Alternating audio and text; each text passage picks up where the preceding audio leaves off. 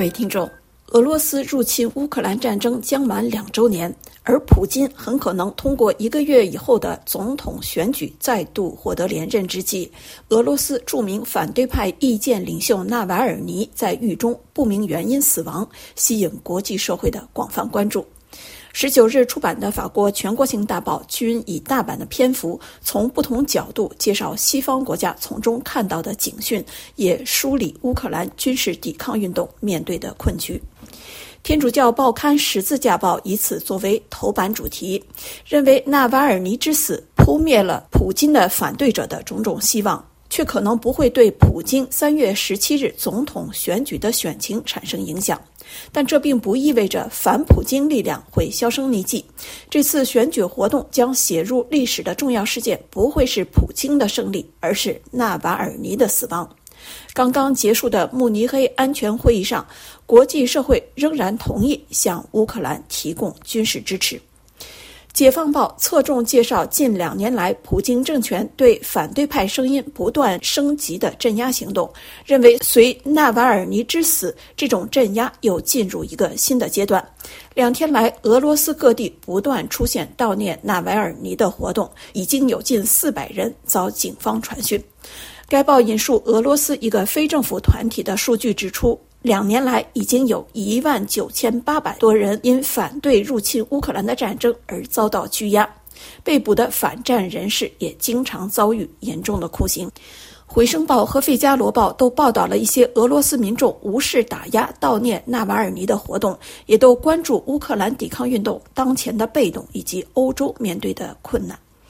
回声报》刊登文章介绍乌克兰军队两年苦战之后因弹药匮乏而陷入的被动，以及西方对乌克兰在军事上阻挡俄军的能力感到的不安。但该报驻柏林记者的文章也注意到，法德两国都刚刚与乌克兰签署了十年期双边安全协议，表明法德两国承诺持续支持乌克兰。《费加罗报》的一篇文章指出，乌克兰军队因西方弹药供给不足而被迫撤离乌东重镇阿夫迪伊夫卡。纳瓦尔尼死于狱中。美国支援乌克兰的一笔六百亿美元款项在众议院被卡关。这一切都令慕尼黑安全会议年会陷入某种茫然与不安。会议周日落幕时承诺向乌克兰追加支援。文章指出，虽然自俄罗斯开始入侵行动以来，西方一直重复这一立场，但这一次西方开始公开相互指责。文章引述斯德哥尔摩和平研究院负责人指出，这一次这种不安更强也更明显，感觉面对一场僵局。挪威首相则注意到，一年前西方国家认为乌克兰会赢，今年大家感觉是俄罗斯会赢。文章认为，尽管欧盟逐步提升对乌克兰的支持，但资金承诺与落实之间还是有很大的差距。特朗普的竞选言论似乎在鼓励俄罗斯袭击北约组织，也令欧洲内部分裂成两大阵营。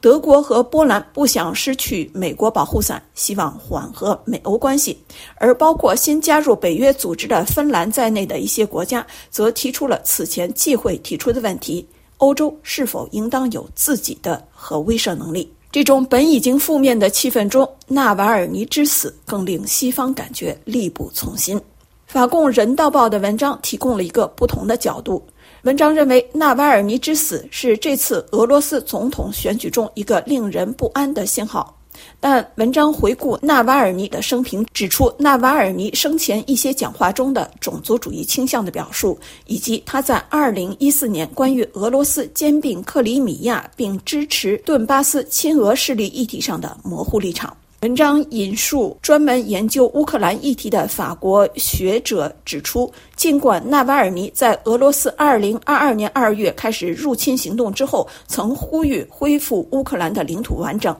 但他此前与俄罗斯民族主义运动的关联，以及在俄罗斯民族议题上的表述，都令他在乌克兰民众眼中有如同一怪兽的另一只头颅，是俄罗斯帝国主义的另一种表述。今天，法国各报没有关于中国的特别报道，以哈冲突背景下的中东地区形势依然是各报特别关注的国际话题。面对今年十一月的美国大选，《十字架报》刊登文章介绍现任总统拜登的年龄在民主党内引发的不安。拜登原本对可能与特朗普再次对决不乏信心，但拜登的民意指数却不断亮起红灯。